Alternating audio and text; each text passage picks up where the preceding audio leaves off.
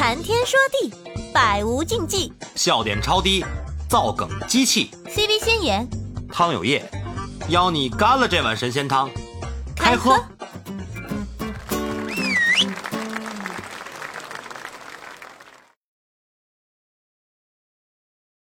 哇，我今天开这个话题就是想想看一下有多少人看过《东宫》这个剧。你看，我想寻找在 MC 里面的东宫女孩儿，嗯，嗯或，者在喜马拉雅上寻找东宫女孩嗯。东宫女孩是一个基数比较庞大的一个群体啊，喜欢这个剧的女孩特别多。叫什么叫我闺女是吗？对，女娥，女还有叫叫男叫男主叫狗子，是吧？呃狗子，李狗子是吗？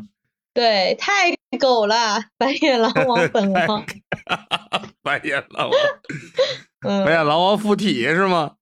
哎，对，七小七哎呀，你，看我们的七小七也来了，嗯，哎呀，七小七，哎呀，邀请上麦，嗯哎哎，又来了一个东宫东宫女孩儿，嗯，嗯，对，我怎么一来你们俩就那么的开心呢？那当然了，我们俩我们俩你是我们特邀嘉宾呢。我们每嗯次看见嘉宾都特别开心啊。对我今天那个老汤，老汤还为了我们这个话题特地去看东宫，他一边看一边跟我骂，全，嗯，一边看一边在骂，刚开始是被那个感情线，因为因为看了看了一部分啊，看了一部分被感情线，感觉快看瞎了那种感觉啊，我承承受不了有点。然后然后仔细看了一下事业线，然后被被被李成银圈粉了，你知道吗？我 觉我觉得哎，这部戏能撑得下去，就靠李成银的颜。哎，我感觉我整个人扎起来了，你知道吗？有那种感觉，居然最后看到最后看的是事业线，我的天！哎呀，哎呀，行行，嗯，呃，整个人扎起来了。一个这么虐的剧，你们为什么聊的这么欢乐？因为实在太虐了，就是这个真的太剧虐了。我是很喜欢这个女主的，就是那个对彭小冉，她最近再没有出了。到我是二零二零年看的，呃，我和我也是很七小七，早看的，他刚出嗯来的时候、上线的时候我也看了，就是他他，其实下架了一阵子，就有一阵子你是在平台上是看不着这个剧的，他下架了一段时嗯间。嗯，但它其实是是二零一一九年才上的，二零一八年拍的剧，对二其实是是疫情嗯前，疫情前就有这个剧。对。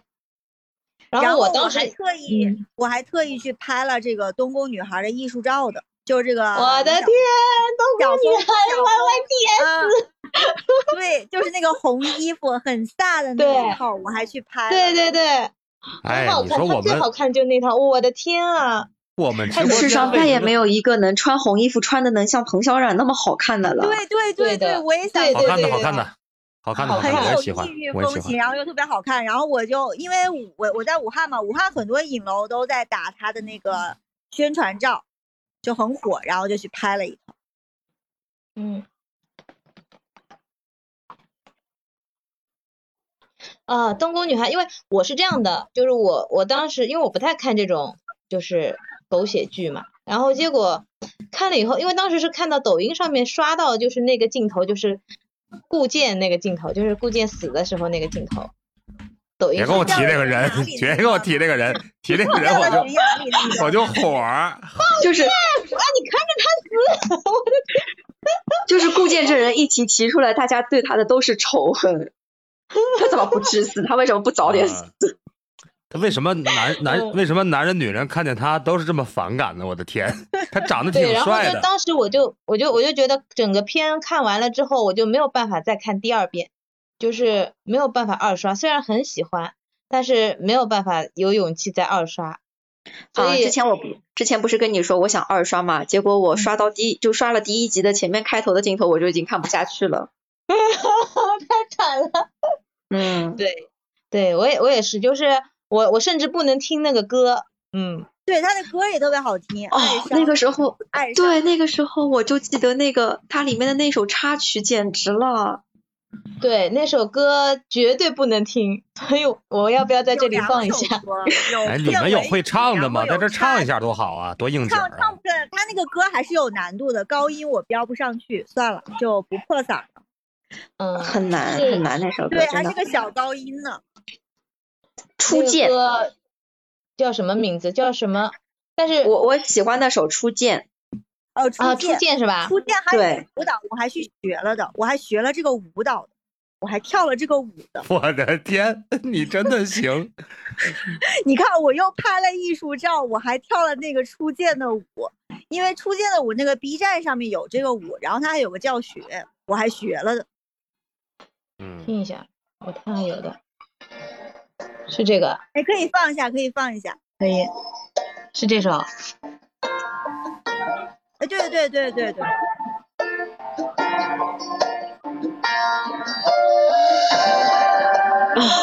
不行了我要死了，哀伤。那前奏一出来就很哀伤啊。哦，对，对然后后来那个女的的声音一飙就不得了了。也会有嗯，夜色了，哎呦我的天，鸡皮疙瘩起来。哦，真的，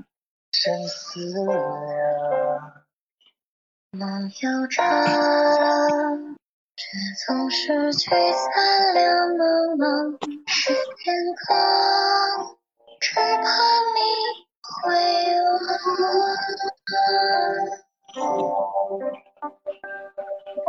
伤在心里结成霜，是你的模样。回首初见那从前向往的瞬间，抓不住深处的季节。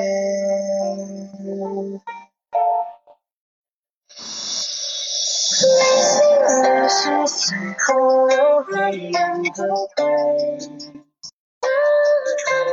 望穿水镜，看透尘是非。时光倒回，饮下忘情杯。若如初见，为谁而归？却又去。春又归，旅行来回。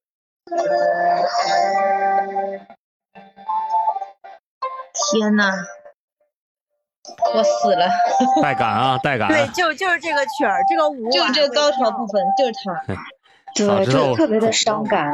早知道我搭档会死，打死也不做这期。明天我？就是因为特别喜欢这个剧，然后又特别不敢看，然后我又想找一找有没有东宫女孩，所以我就想嗯开一期这个主题。嗯，行吧，然后发现东宫女孩其实还真的挺多的。挺多的。特别多，而且东宫女孩有一个标志，就是一旦入东宫就 出不来，嗯，从此看别的剧都没有这种感觉，就说拔不出来了就。对，我就记得很清楚，刚看的时候满弹幕的都是，呃，就是满屏都是弹幕，然后你必须得把弹幕都给关了以后，你才能去看这部剧。嗯，而且就是看完这部剧之后，我企图走出来，然后当时我还看了《琉璃》，对？对对那个我我我还跟七小七说，我说我们去看《琉璃》吧，东宫虐的是女主，琉璃虐的是虐的是男主，对，然后说不定就能走出来了。然后看完《琉璃》之后，然后呢我还然后然后看完了我就二刷了《琉璃》，并没有 并没有，我就能看《琉璃》，能看两遍。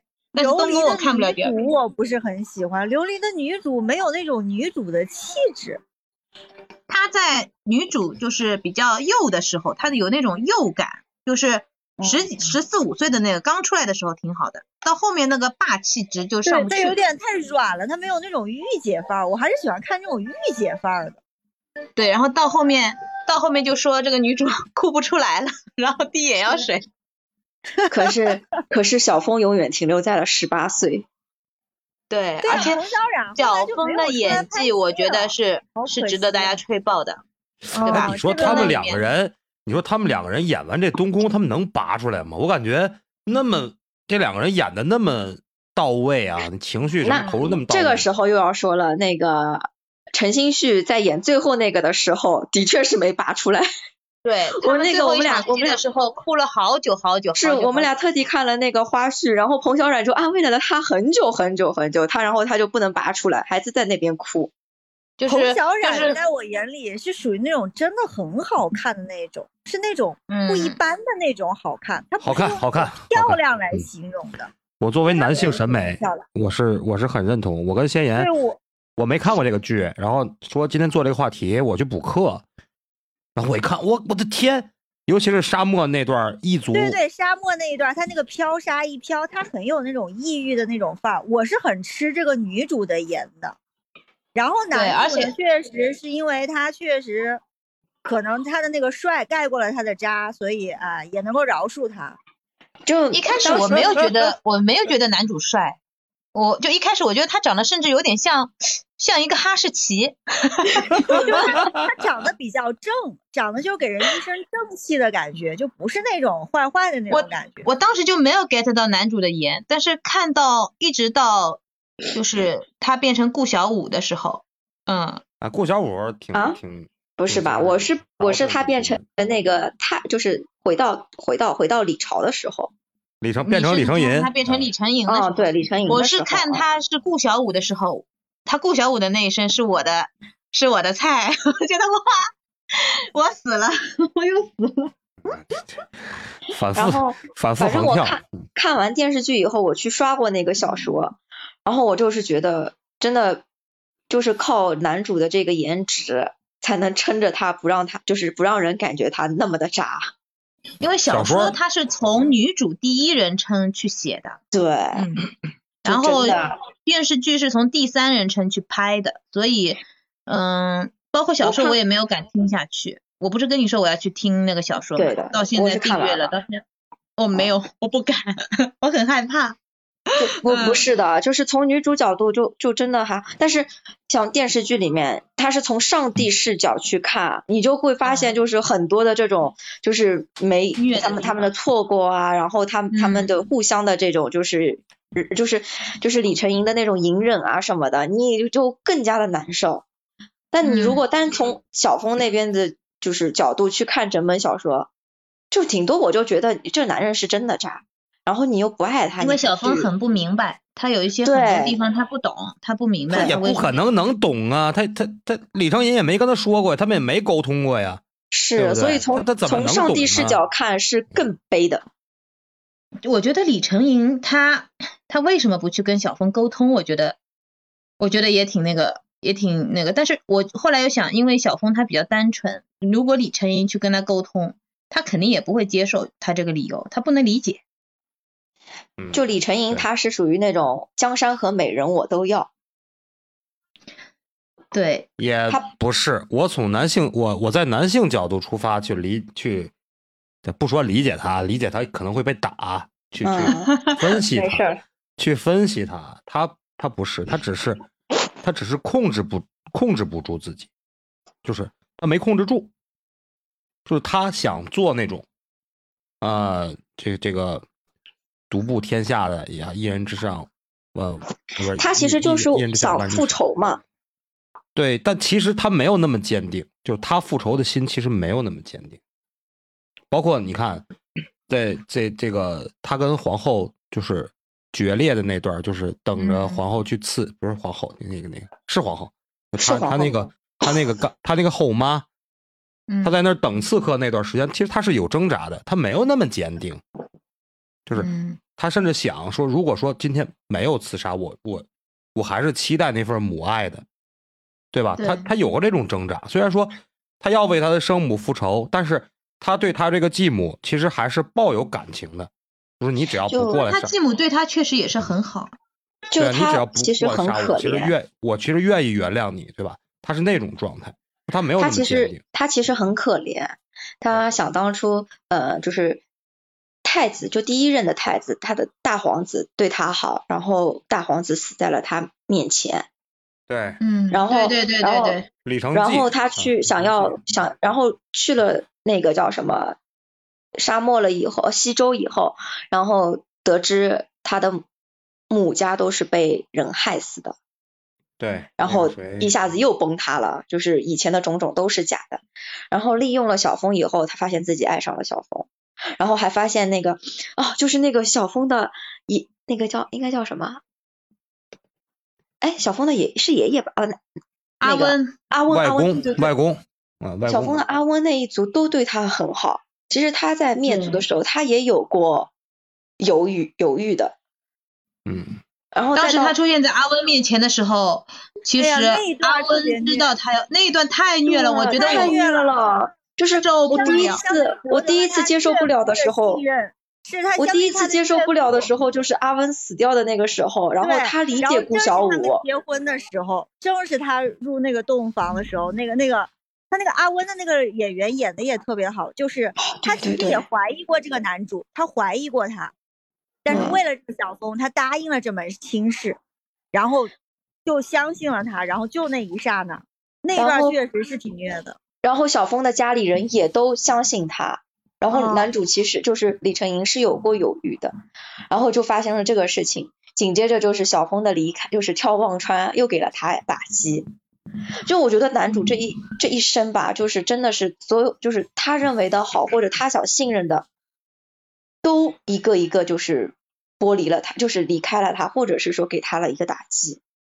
嗯，我觉得他挺惨的，其实就是我觉得电视剧可能改的更好一些，就是更惨一些。更惨一些就是好了是吗？我的天，这是什么审美这 就这就让我不觉得他渣了，你知道吧？啊？哈哈。那原著是怎么说啊？原著我们都没看过呀，原著怎么怎么就这么渣，渣到你心里去了都？就原著是真的渣，从小峰的那个角度，原著里面就是他们回了李朝以后，他还跟一个女的生了孩子，然后啊，不能忍，就是没生下来，但是那个女那个女的是有了他孩子的，就有一个人是有，就是在电视剧里面就是是皇后塞给他的那个人，啊，其，实后来他不是把他把这个女的放走了嘛，说是他跟别人生的孩子，其实，在小说里面就是他本人的孩子，嗯，反正有那么一段的，就就挺就挺那什么的。然后好像就是说，呃，原著里面他好像应该是亲手还杀了赵赵瑟瑟，啊！我的天呐，好像是我有点不太记得了。反正原著里面他挺狠的，嗯，嗯，发抖发抖妹子是妥妥的工具人属性，已经很惨了，还要还要去死吗？我的天！发抖是发抖真的是，我觉得他对发抖为什么要就是要这样呢？就是因为我觉得发抖也挺无辜的，他其实对瑟瑟不就是利用了对小峰的那一套嘛？从他顾小五对待小峰开始，就是他李成英对待瑟瑟嘛，嗯，对，但哦是一模一样的手段。哎，我我因为不敢看第二遍嘛，我中间有一点点不不太记得，我记得他俩跳了忘川之后是双双失忆吧？对，双双失忆双双，失忆然后是小峰先恢复的记忆，这个先后就是很痛苦的一个点，我觉得。太惨了，居然让小峰先恢复啊！然后狗子还不知道，所以小峰不是嗯一开始从城墙上跳下去了嘛？就 然后 最讨厌的是陪照，你知道吧？然后这这这张嘴像被五零二胶水粘住了一样。对对对对对对对对，人家是个忠臣，人家最后你啥都知道，你啥也不说，你让你嗯就看着他们两个这个样子，对，你就看着还看着男主痛苦，还看着男主吐血，反正我就是不说。对嗯，对，然后作为一个非得看工具人，着他们互相这个残杀。嗯，而且顾剑，顾剑，我觉得我要我我们还要说一下顾剑的恶心。顾剑是真的贱在于 他是真的贱，他是真的贱，人家女主一开始喜欢的就是你，对吧？对叫你师傅师傅嗯的，那么喜欢你，然后你就是这也不行，那也不扭扭捏捏的，没有这个勇气。然后错过了之后又报了一个假仇，完了还你报仇，你要报仇报的特别坚定也行，你还报了一个假仇，犹犹哎豫豫，顾剑报了个什么仇来着？给我回忆一下，因为我很讨厌他。你你这么想，就是他不是他，呃我他爹不是被陷害了吗？就是说那谁他舅舅嘛，这个嗯啊，对对对对对对对李成银他舅舅不是被不是被陷害了吗？谋反吗？哎，我就说，我我不知道你们注意这这细节没有？他天天在皇宫门旁边那个大树上蹲着，你说他要进去刺杀个皇上，我感觉他能得手。作为一个监控器，你们感觉作为一个监控器，就非得天天盯着小红。不是你们感觉他能不能得手？我感觉最起码他拼一下，我感觉他能得手。其他不能得手，他最起码他杀那个高相肯定能杀。对啊，我是这么感觉啊同归于尽也行啊。那你说，你说你过来祸害这两口子干嘛呀？你你你你报仇报仇，你报的也不彻底啊，对不对？然后就是就是那种犹犹豫豫，我先把小峰推出去了，然后小峰爱上了，然后呢，我就觉得我后悔了，不行，你不能这个样子，你得跟我走，你我得带你走。对，而且他就一直要一直要带他走，就就莫名其妙，人家已经结婚了，人家已经已经是太子妃了，你还要带人家走，哦，关键他马上就要死了那个状态，对不对？他没没几天活头了嘛？对不对对，他他他血血量也不多了，是 对，没多少时间能活了。就天天在边缘徘徊。这个角色真的是太恶心人了，嗯，顾剑顾剑是真的贱，我的天！是真的贱的。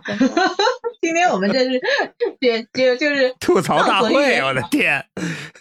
必须要吐槽，我跟你说，嗯，嗯，一般男二都是博取同情的，我们这好家伙，他他那个射他被射成刺猬他被射成刺猬就没有同情，只有大快人心的那种感觉。大家都开心死了，好吧？他被射成刺猬的那那一集，一开始我在抖音上看的时候还觉得，哎呦，射成刺猬那一集挺那个的啊，挺伤感的。结果真的看的时候发现，我等的就是这一集，我等这好久了。完全无法拒绝，是吗？对，可以，可以，可以。哎呀，真的是，我要去把我的东宫女孩海报发一下，忘记了，都已经聊这么久，一上来就聊这么嗨，完全都忘记了。马上就投入了这个状态哈。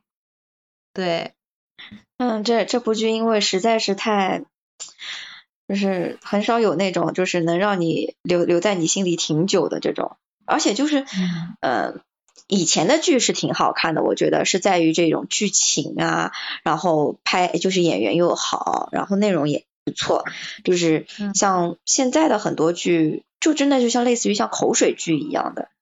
就看过也就结束了，也不会说再去想二刷或者怎么样。哎但东宫这个吧，就真的是挺让人印象深刻的。九点九点九点九点。嗯，对，就是关键是想二刷又不敢二刷，这种感觉。你说东宫这种剧能不能成为女生的鉴渣指南？对，我就想说，想聊一聊这里面的人性，就是说李成银他就是面对权力、欲望和自己的情感，他其实做出了选择，他也不得不选择。就是当时他是爱上小峰了，但他如果不这么做的话，后面他前面做的所有的计划全部都全部都白白费了，所以他还是去把小峰的阿温给给杀了。嗯，就是在小小小我和大我之间，他选择了大我。但最后在结局的时候，我觉得他因为小峰的死，他又发现自己就是他他自己的小我又觉醒了。你看最后他还是去寻找寻找小峰嘛，是，但是就是没有了，就是没有了。所以这部剧是 BE 结尾，我觉得就特别很特别，一般很少有 BE 结尾的剧。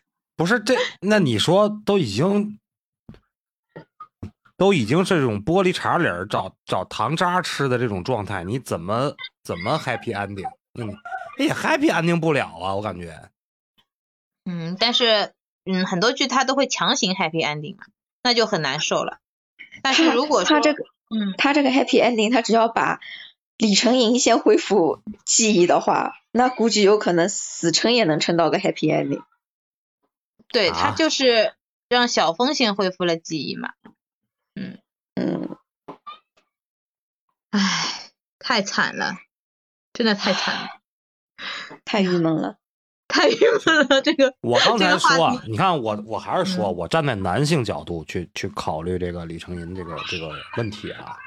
嗯其实他啊，他本人其实生存是非常艰难的。刚才七小七也说了，其实他为了争夺这个皇位是为什么？是为了活着，真的是。马斯洛需求曲线第四又来了，就下两层的需求，你知道吗？这是是一个是一个安全需求，因为他的他这个状态，包括你看最开始的时候，他不是跟他那个大哥李成济不是特别好吗？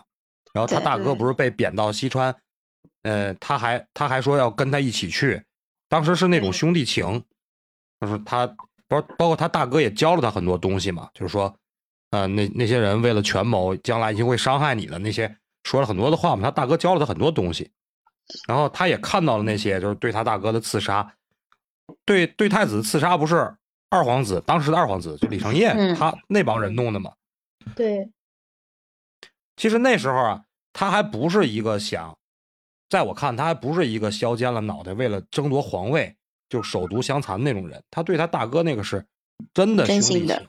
对啊他对大大哥是真心的，对，就是嗯。他大哥，咱就说这么说，大哥当太子、当皇帝，对，在他来说是没有问题的，对吧？肯定是没问题的，就按照那种兄弟情，就是说他不是一个削尖了脑袋，为了这个争夺权力那种人。但是他看到他大哥死在他面前，然后他知道这事儿是他二哥弄的，他就哎，那怎么弄？怎么弄？我为了自保，而且他知道他母亲那一系全是被人陷害的，对吧？全是被人、被被被皇后弄死的。这时候他一是复仇，二是那种深深的恐惧，就是对于自己安全的一个未知那种恐惧。反正他从小到大就是一个谨小慎微的一个孩子嘛，嗯这一切铸就了他的转变。而怎么样才能让自己能够更接近东宫那个位置？因为知道大哥死了以后，东宫这边肯定是要重新选的，对吧？那既然说我又要复仇，我又要保证我安人身安全，那我就入主东宫，我最安全，因为我将来当皇帝，那我就最安全。这时候呢，那又加上他这个谋士，这个这个那哥们叫叫叫什么来着？陈真不是不是，他那个他那个谋士那那个，啊、叫什么啊？我们看剧都不看谋士的，就给他出了个主意嘛，说让他接近这个？这师傅，他对对师傅嘛，接近这个九公主嘛，就接近这个就那个什么，就那个陈真嘛，啊，让他接近这个小峰嘛。那他一想啊，对呀、那肯定的。现在目前皇帝那边考虑的最最大的隐患是什么呀？啊，不就是这个这个这个少数民族的这帮人嘛，就是外公那波人嘛。啊、，对嗯，对，嗯，那那就那就办呗，办这事儿呗。你要为了活着，对吧？当时也不知道没，想到办事儿的时候会会那遇到小峰啊，对吧？对，而且他他最没想到的是哪儿，你知道吗？就是我认为这事儿不应该发生在哪儿啊，就是说，嗯，叫他叫什么？叫什么吃？他们那个部落就是铁单二吃单单吃吃单吃，然后那个铁达尔王嘛，对吧？他这个他这个外公叫铁达尔王嘛，铁达尔王就，铁达尔王那么的刚，太刚了。你作为一个少数民族，其实如果说当时他能服软的话，就像先像那个小峰他爹一样，小峰他爹不相当于是服软了吗？对吧？嗯，嗯，这个这个，如果说能怂一点，其实老头死不了，他就是太刚了。那你说他这么刚，他手下的这些单吃人又那么勇猛，又唯他嗯马首是瞻，你说他一刚起来，啊，宁为玉碎，那你不当众杀了，不把这个单吃人灭族，那这个仗肯定是没法打。就就是他现在用这种计策，用小峰去接着找着那个铁达尔铁达尔王帐了，从王帐那儿把这个势力瓦解了，要比真正是刀兵相见死的人要少很多。就是从政治角度出发，从政治角度来看，他是没毛病的，对，从事业线来看没毛病，嗯，他一是避免了伤亡，二是他能够很快速的解决这个政治问题，就是为嗯皇帝、为李朝的皇帝清除一个政治隐患。没错，就是因为这个铁达尔王太刚烈了，然后那不行，那必须当众杀死他，就当众处死他，才能立威，才能让这个他们单吃的这些这些部族的人知道害怕，所以他才当着面儿，当着那些族人的面儿杀了他，手刃的他。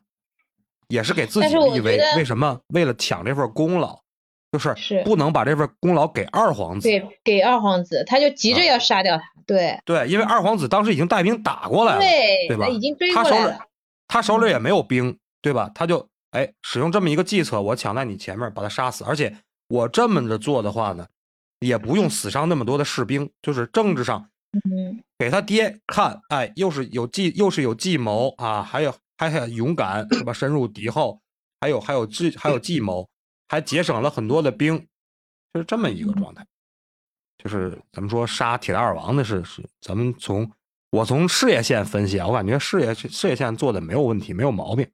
嗯唯独唯独没想到的一件事就是，这个这个爱情，也就是说马马斯洛需求曲线比这个安全需求高一级的这个归属感需求，嗯输在这上面了。真的是没想到自己去爱上这个小峰了，而且确实当时也是，咱们说渣不渣的放一边，真的是爱上了，要不然不可能一起跳忘川，对不对？对如果没有爱对他当时，跳忘川的时候就是爱上的，他是本能的去抓他。他嗯跳忘川，当时跳忘川说是怎么怎么怎么个意思？你跳忘川了以后，你你前半生的这些记忆就没有了，对吧？对，那他不知道啊，他哪知道啊？那没准跳下去以后，后半生的记忆都没了，就摔死他当时他当时就去就跟着小峰一起跳的时候，他觉得自己会死的呀，他知道自己会死啊，这地方跳下去，他就不想活嘞。他是觉得他想说跟小峰一起，就是既然死，我们就一起死。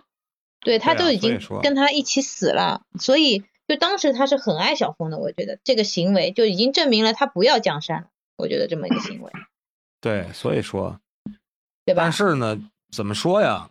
到到后来就是恢复，呃，也不是恢复吧，就是说，就三年以后，小峰进宫了以后，他们再相处，包括他斗败了二皇子，二皇子坐不住了以后谋反了，谋反了，相当于被他干掉了嘛，对，被他的一些谋划干掉了，干掉了以后，小峰嫁给他，变成他的太子妃以后，他的那一波操作，那所谓的保护，嗯，怎么说呀？就是真的是件件事儿扎心，但是件件事儿都其实都说白了也没错，出于对他的对小峰的保护嘛。对，然后把这个发抖，他就是不管失忆不失忆，不管正反面，他都会爱上小峰，就不管他是正的一面还是反的一面，他都会爱上这个女主，嗯，失忆不失忆不重要，对不对宿？宿命，这个宿命。宿命感很强，这部剧嗯太惨了。像我这种没得感情的人，看这剧我都看的受不了，真的是。没得感情都看哭了是吧？其实就像是那个之前说的，因为男主本身就缺乏了，就是从小大家就是呃就没有真心和真情在他们这个周围。对对对，你想，父亲也不爱，对吧？然后母妃母母后是就是继母是带着目的的去嗯。照顾他，然后因为之前有一幕对他就是说小时候对他都很严厉，就是打打就是如果学不好要打他或者怎么样。反过来，嗯，对，反过来女主就本身就是一个我是全心全意的对每一个人，就我们说起来她就很单纯，她对所有人都是没有心机的，然后就是这样子一份就是毫无心机，然后又是全心全意的对待，不管是失忆前还是失忆后，都是这样子的一个一一个态度，才会让嗯李纯英三番两次就爱上他，因为因为他本身就缺这样子的爱，他没有没有遇到过这样，对。嗯，这个就是缺什么找什么嘛至。暗至暗时刻的人，活在黑暗中的人看到了光。是的，就女主就像她，真的就是像她坠入深渊里面出来的那一束光，她就想拼命的抓住。我那个那个听那个什么，我印象里有一个那个奇葩说里有一个有一个女女嘉宾，就是说，她表达一个观点的时候说这么一句话，就是说，在一个内心充满痛苦的人的状态下，就是一个人内心充满了痛苦，他需要多少糖才能感觉到甜？然后马东当时就说说，一个内心充满痛苦的人，你给他一丝的甜，他就会感觉就整个人都被填满了。就是那种状态。小峰就是给他的那一丝的甜，小峰三番两次救他，其实我觉得这个行为就是他们刚相遇的时候，就是小峰救他的。然后当时他快被那个沙给卷进去了嘛，小峰救嗯他的，对拼了命的救他，嗯，所以还帮他找什么玉佩帮小峰哎玉佩，反正就嗯是、就很扎心嘛，就小峰对他确实是真的好，对吧？而且其实那个时候顾剑也救他，他们俩是顾剑一起救上来的，在那个沙子里的时候，但是后来。所以你说白眼狼王是白当的吗？啊，这个白眼狼王，哎，狗子是白叫的吗？就是人家不救你，你后面也没有那么多事儿了，你那什么什么复仇什么的，对吧？根源问题，我其实一直在想，如果不是小峰和顾剑救他，他后面也没有他什么事儿了，他就在那边死了，直接就 剧终，前面几集就剧终了。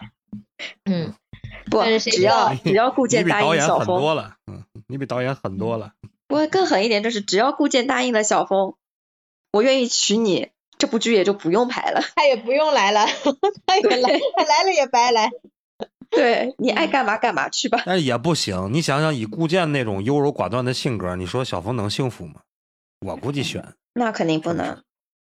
对，就算顾剑能真的答应他说我娶你，但有可能在最终就真的娶，或者是说带他走 前后这段时间，还是会摇摆不定，或者是受师傅受那个呃什么娘娘，就杨恭如演的那个角啊，色，对，杨恭演那个娘娘的，对对对对对，就会受这些人的就是摆，就是那个那个摇摆，嗯，然后也不见得小峰说真的是能够他跟他走其实顾剑没有为自己而活，嗯，嗯他的一生都是在为别人而活。就说就说这个人，他那不是有一个什么波斯的那个女巫给他算命吗？说你嗯，你这身就在赎罪嘛，说你赎完了罪以后就被万箭穿心了嘛，结果嗯真的是被万箭穿心了吗。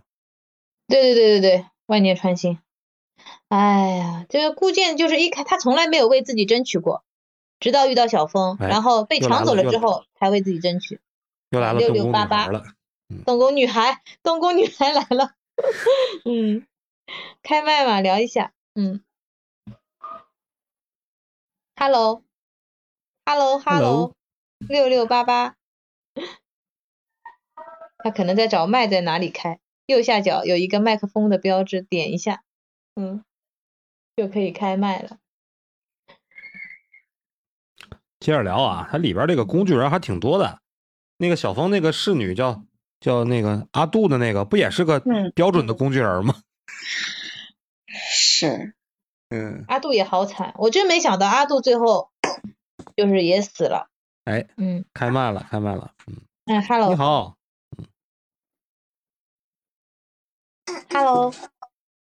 ，Hello，Hello，哎呀，好好甜呐！你好，你看看了东宫了吗？嗯嗯，还没有。还没有。嗯，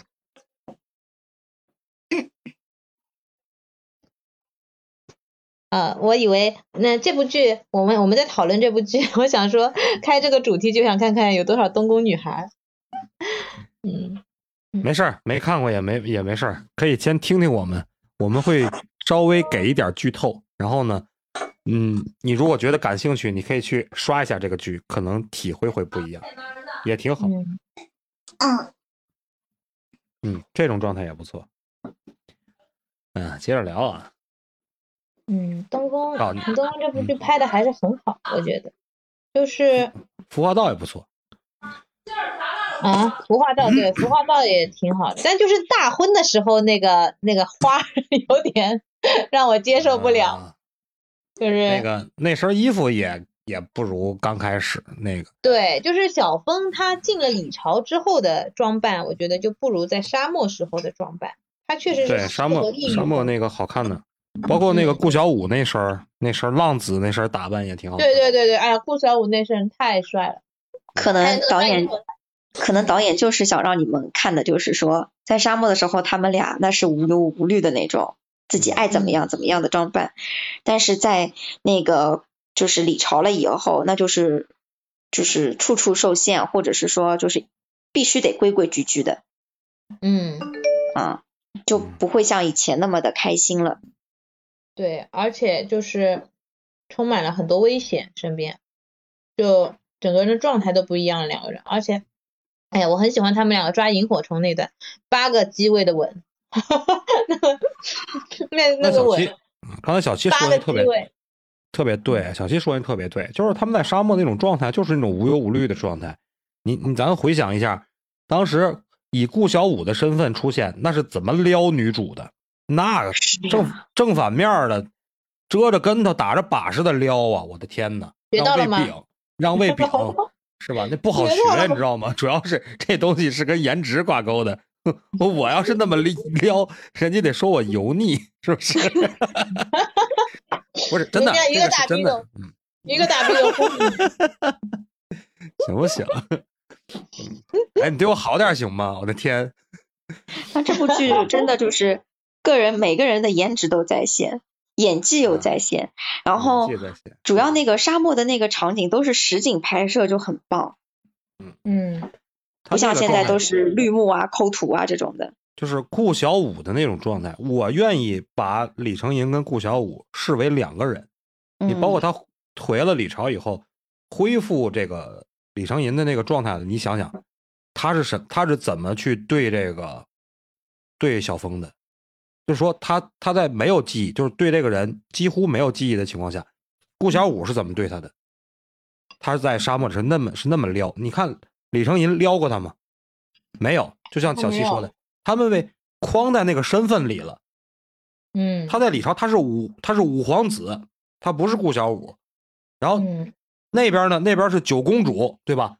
他们之间的所有的对手戏都是五皇子和九公主的对手戏，包括后边是太子和太子妃的对手戏，对吧？他有这个身份在这儿，就只有在沙漠那段是一个商人和一个一个小姑娘，因为那个他不也没透露她的那个身份嘛，就是一个商人和一个小姑娘的那种那种对手戏。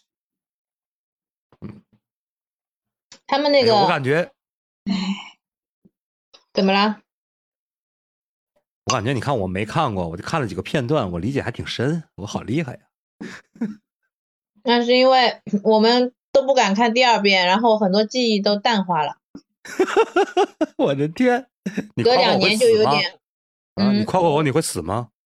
啊，不会，你好棒棒哦，哎 好多了。